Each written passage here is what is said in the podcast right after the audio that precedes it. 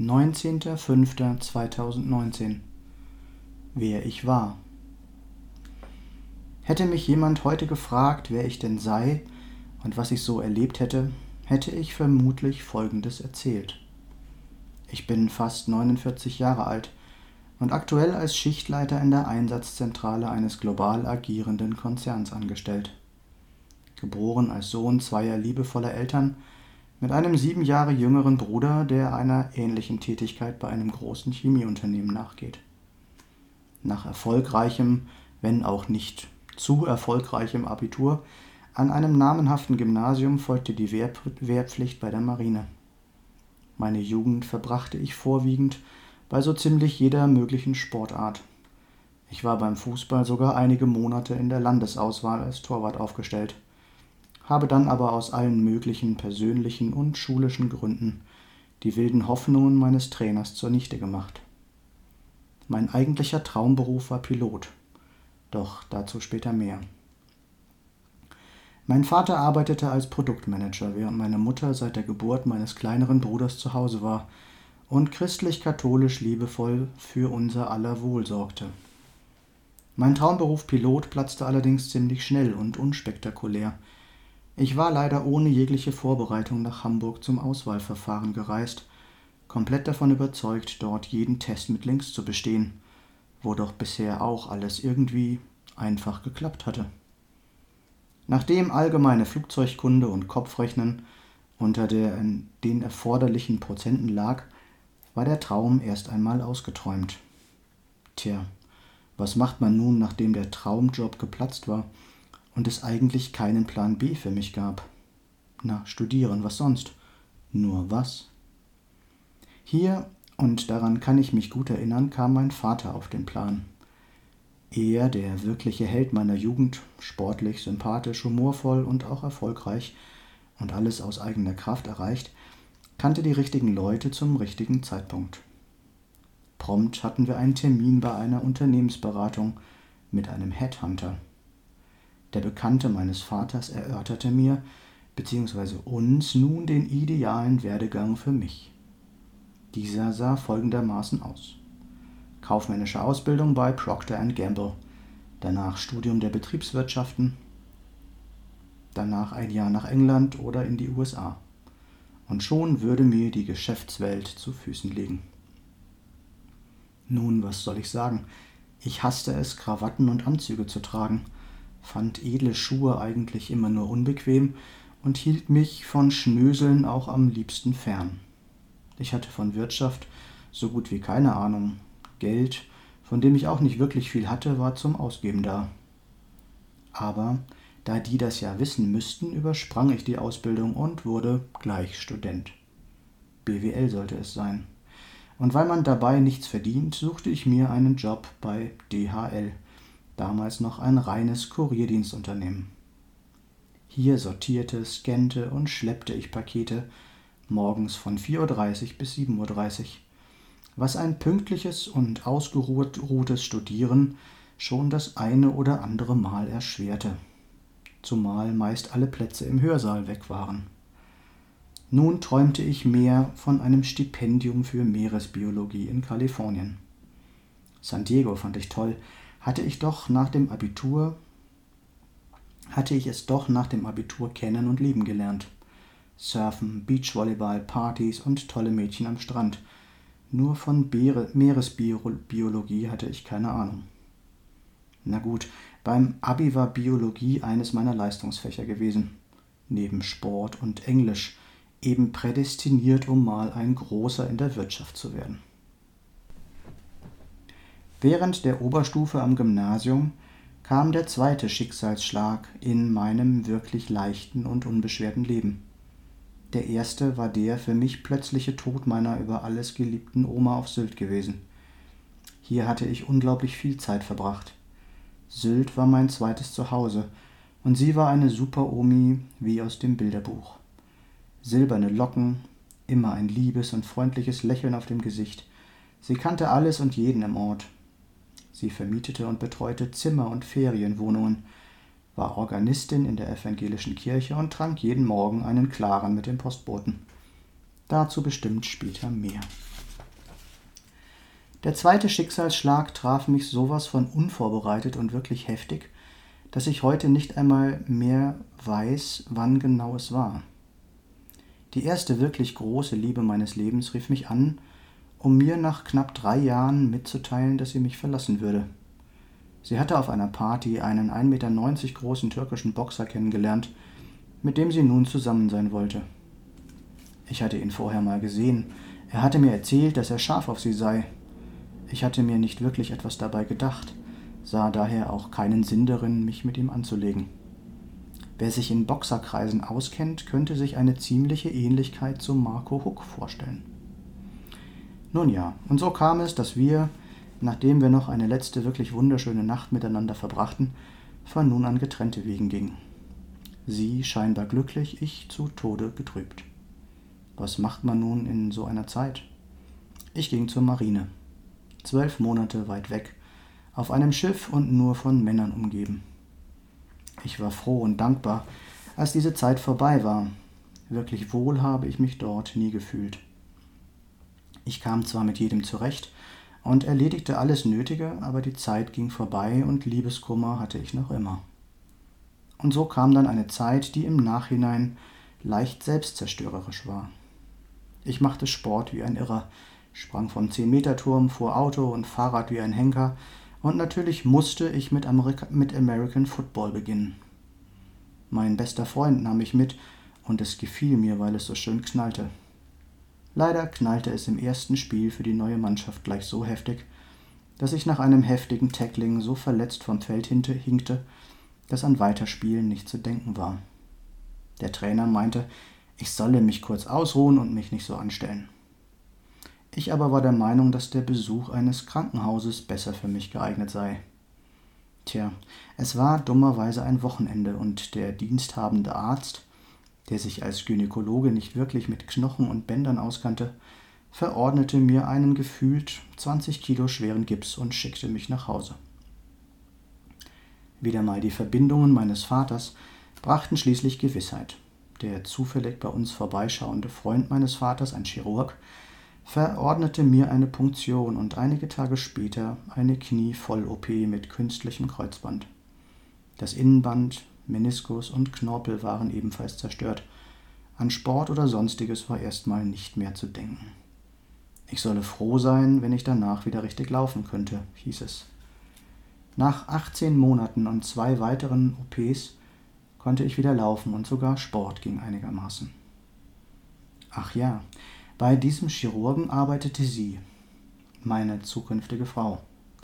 Und wie sie selber immer sagte, weil ich im Krankenhaus nicht weglaufen konnte, verliebten wir uns. Die zweite Liebe war da. Sie half mir wieder auf die Beine. Wir zogen zusammen und machten uns auf, eine Familie zu gründen. In der Zwischenzeit hatte ich neben, neben meinem Studium begonnen, bei meinem jetzigen Arbeitgeber zu arbeiten und das, man höre und staune, ohne Ausbildung oder abgeschlossenes Studium. Kurze Zeit später wechselte ich zu einer damaligen Tochtergesellschaft. Meine zukünftige Chefin vermisste zwar, wie Sie wahrscheinlich auch, den roten Faden in meinem Leben, war aber so von mir begeistert, dass ich nicht nur den Job bekam, sondern auch in kürzester Zeit aufstieg und schließlich zum Schichtleiter in der Personaldisposition befördert wurde. Sie war eine tolle Chefin und es war eine tolle Zeit. In der Zwischenzeit hatten wir geheiratet und bekamen 2001 und 2003 unsere wunderbaren Töchter. Wir kauften und bezogen ein Reihenhaus und alles drehte sich um Kinder, Haus und Job. Ein Jahr später bekam ich zum Jahresende eine betriebsbedingte Kündigung wegen der schlechten wirtschaftlichen Situation der Firma. Das Kämpfen begann. Meine Anwältin klagte gegen die Firma. Die Kündigungsschutzklage hatte schließlich Erfolg. Ich bekam den gleichen Job bei der Konzernmutter. Nach nur drei Monaten sollte ich ein Team übernehmen. Der Kampf ging weiter. Ich war nun nicht nur der Jüngste, sondern auch der Einzige, der jemals einfach so von außen Schichtleiter wurde und hatte nicht nur die Alten in der Abteilung, sondern auch die, die eigentlich glaubten dran gewesen zu sein. Und das waren einige gegen mich. Dazu glaubte man, ich hätte mich ja schließlich eingeklagt, dabei wusste ich nicht einmal, dass diese Stelle zu besetzen war. Nach einigen Monaten hatte ich mich glücklicherweise etabliert und das Team funktionierte super. In diesem Team war auch Christina und fasziniert war ich sofort von ihr.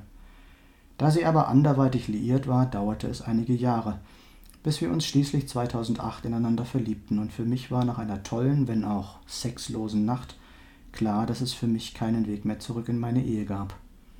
Im Nachhinein wurde mir klar, dass wir uns auseinandergelebt hatten. Es war nur noch um die Kids und den Alltag gegangen. Es folgte die Trennung, offen und ehrlich, was aber leider nicht verhindern konnte, dass es zum Anwaltsshowdown kam und für mich in einem Schuldenchaos endete. Ein Jahr später entschied sich meine Ex-Frau mit den Kindern zurück in ihre Heimat zu ziehen. Es waren ja nur läppische 300 Kilometer bis dahin. Schließlich hatte ich zwar das Haus, allerdings gehörte es eher zu mehr als 110 Prozent der Bank. Nicht, dass ich es unbedingt haben wollte. Es war kein vernünftiger Verkauf zustande gekommen und so verschuldete ich mich weiter und übernahm es, um sie auszuzahlen. Die Scheidung hatte mich ein Vermögen gekostet. Und somit war nicht nur das Haus, sondern auch ich überschuldet. Da ich meine Kinder, die wirklich gelitten haben, wenn wir auch versucht hatten, sie aus dem ganzen Schmutzkram herauszuhalten, von Herzen liebte und alles tat, um sie nicht zu verlieren, plante ich Wochenenden, Urlaub und einzelne Tage ein, um sie abzuholen oder auch nur zu besuchen. So kam es, dass ich sieben Tage Schicht arbeitete, mit Nachtdienst versteht sich, am einzigen freien Wochenende im Monat am Freitag 600 Kilometer im Auto saß, um sie zu holen, und am Sonntag wieder 600 Kilometer um, unterwegs war, um sie zurückzubringen. Die Zeit mit ihnen war mir wichtig und heilig. Dazwischen war Programm geplant, von Schwimmen über Klettern, von Kanufahren bis zum Treffen mit meiner restlichen Familie. Ich verpasste keinen Geburtstag, überlebte Schneechaostage auf der Autobahn, und doch war es natürlich nie genug. Natürlich belastete das alles auch die Beziehung zu Christina, doch unsere Liebe stand das alles durch. Was noch zu erwähnen wäre für später, mit der Unterstützung meiner Ex-Frau begann ich noch, bevor unsere Kinder da waren, meinen Traum wieder aufzunehmen. Neben meinem Beruf absolvierte ich in einer privaten Flugschule meine private und auch die kommerzielle Pilotenlizenz. Ich hatte schließlich alles, um einen Job in einem Cockpit zu übernehmen und ich glaube auch, dass ich ziemlich gut war. Doch der Job kam leider nie. Die Begründungen bzw. Absagen waren entweder seltsam und nicht nachvollziehbar, oder ich hatte beim Kopfrechnen einen Typen mit Hustenanfall vor mir und fiel durch. So blieb ich am Boden, aber meine Lizenz hielt ich immer valide, was meine Schulden auch nicht wirklich gut tat. In den letzten Jahren schaffte ich es langsam aber sicher aus der Schuldenfalle und zum Glück auch aus dem ewigen Streit mit meiner Ex-Frau herauszukommen. Das Geld, mit dem sie mich damals unterstützt hatte, hatte ich natürlich auch zurückgezahlt. Gut, sie sah das naturgemäß anders. Im Job läuft es super, hab immer alles im Griff. Wenn viel los ist, unterstütze ich alle anderen, wo es geht, kümmere mich um Einweisungen und Schulungsprogramme und werde aufgrund meines umfangreichen Wissens geschätzt. In meinen Augen könnte es natürlich immer noch perfekter, organisierter und professioneller gehen. Aber in einer großen Firma braucht halt alles seine Zeit. Die Partnerschaft mit Christina ist schön und ist eigentlich das einzige, der einzige Ruhepol in meinem Leben. Wir verstehen uns toll, vertrauen uns und haben uns immer was zu sagen. Streit ist extrem selten bei uns. Unser Umgang ist sehr achtsam und liebevoll und unser Sex ist wunderschön. Wir haben vor einigen Jahren unser Sexualleben verändert im Sinne von Tantra und Slow Sex. Druck und Leistung treten nun in den Hintergrund. Das Sinnliche und die Achtsamkeit hat Vorrang. Sich wirklich spüren ohne Akrobatik und so. Wir lieben uns meist lang und ausgiebig. Ich wünsche mir natürlich, ihr immer einen Höhepunkt zu schenken. Klappt auch meistens. Ich selbst habe gemerkt, dass es mir bei weitem besser bekommt, nicht jedes Mal zum Höhepunkt zu kommen. Ich bin danach oft extrem erschöpft und ich spare mir daher lieber die Kraft. Die Sexualität ist mir sehr wichtig, denn ich bin inzwischen der Überzeugung, nachdem ich mich sehr viel mit Tantra und auch mit Osho beschäftigt habe, dass die Verbindung zwischen zwei Partnern durch eine liebevolle und achtsame Sexualität bei weitem stärker und inniger wird. Mehr als elf Jahre sind wir nun schon zusammen, und ich liebe sie wirklich. Nachdem sie letztes Jahr schwer krank war, alles aber glücklicherweise überlebt und gut überstanden hat, geht es ihr inzwischen Gott sei Dank wieder gut. Der Kontakt zu meinen Kindern hat sich auch wieder stabilisiert. Nachdem ich letztes Jahr wegen Christinas Krankheit die gemeinsame Urlaubsreise absagen musste, hatten sie nicht wirklich Verständnis gezeigt. Gut drei Monate war Funkstille. Ich schob es auch auf die Pubertät. Wir schreiben und telefonieren regelmäßig und am 28.06 freue mich, ich mich, Sie beide mal wiederzusehen. Christina sagt zwar oft, sie würden sich von sich aus nur melden, wenn sie etwas benötigten, das möchte ich als Vater natürlich nicht so sehen. Der Kontakt zu unseren Familien und zu Freunden, von denen wir eigentlich noch nie wirklich viele hatten, ist sehr sporadisch. Auch ist dieser eher selten und oberflächlich. Wir scheinen wirklich einfach anders zu sein und so waren wir ja eigentlich schon immer liegt bestimmt auch an unserer sogenannten Hochsensibilität. Haben Sie noch nie gehört? Ich bis vor fünf Jahren auch noch nicht. Es bedeutet unter anderem, dass man auf Reize jeglicher Art einfach empfindlicher reagiert, dadurch aber auch schneller überfordert ist, einfach bei weitem feinfühliger ist. Mir fällt es zum Beispiel im Büro extrem schwer, Gespräche und Telefonate von Kollegen, die teilweise 15 Meter oder mehr von mir entfernt geführt wären, werden, auszublenden. Im Restaurant bekomme ich die Gespräche aller Tische um uns herum mit. Auf unsere Gespräche versuche ich mich natürlich dennoch zu konzentrieren. Zum Glück bin ich ein sogenanntes Multitasking-Talent. Ich komme ganz gut klar damit, während Christina es doch oft als sehr anstrengend empfindet. Dennoch bin ich extrem empfindlich, was Lärm oder auch laute Musik angeht. Viele Kollegen oder auch mein Bruder können das nicht nachvollziehen. Ich solle mich doch nicht so anstellen. Das letzte Bier mit meinen beiden langjährigen Kumpels ist auch schon länger her. Schade eigentlich, aber so ist es halt. Da Christina und ich noch immer und auch echt gut zusammenarbeiten, dreht sich auch zu Hause es oft um die Firma. Obwohl seit gut sechs Monaten ist das alles bestimmte Thema ihre geliebte, aber leider schwerkranke Katze. Immer mehr zeichnet sich ab, dass sie wohl nicht mehr lange da sein wird. Da wir beide uns schon seit Jahren mit der Ursache von Krankheiten, dem Zusammenhang zwischen Körper und Geist, der Auswirkung von Ängsten und die tiefgründigen unterbewussten Ursachen hierfür beschäftigen, versuchen wir beide natürlich alles, um ihr zu helfen besonders seit die Tierärztin weitere Operationen als nicht weiter hilfreich bezeichnet hat. Tja, und das Fliegen? Ich besitze noch immer alle notwendigen Lizenzen, falls doch nochmal der Pilotenjob oder das eigene Flugzeug kommen sollte. Erst im März bekam ich mein weiteres Okay vom Fliegerarzt. Nur fliegen tue ich nicht wirklich viel. In den letzten Jahren waren es mehr oder weniger nur die nötigen Checks sowie einige Rundflüge. Erst vor einigen Wochen bin ich zuletzt geflogen, um meine Landungen aufrechtzuerhalten. Mann, war das ein Krampf. Alles zwar sicher und fliegerisch okay, aber eben ein Krampf. Zweimal hintereinander setzte das Funkgerät kurz vor dem Start aus, nachdem ich den Knopf zum Frequenzwechsel gedrückt hatte.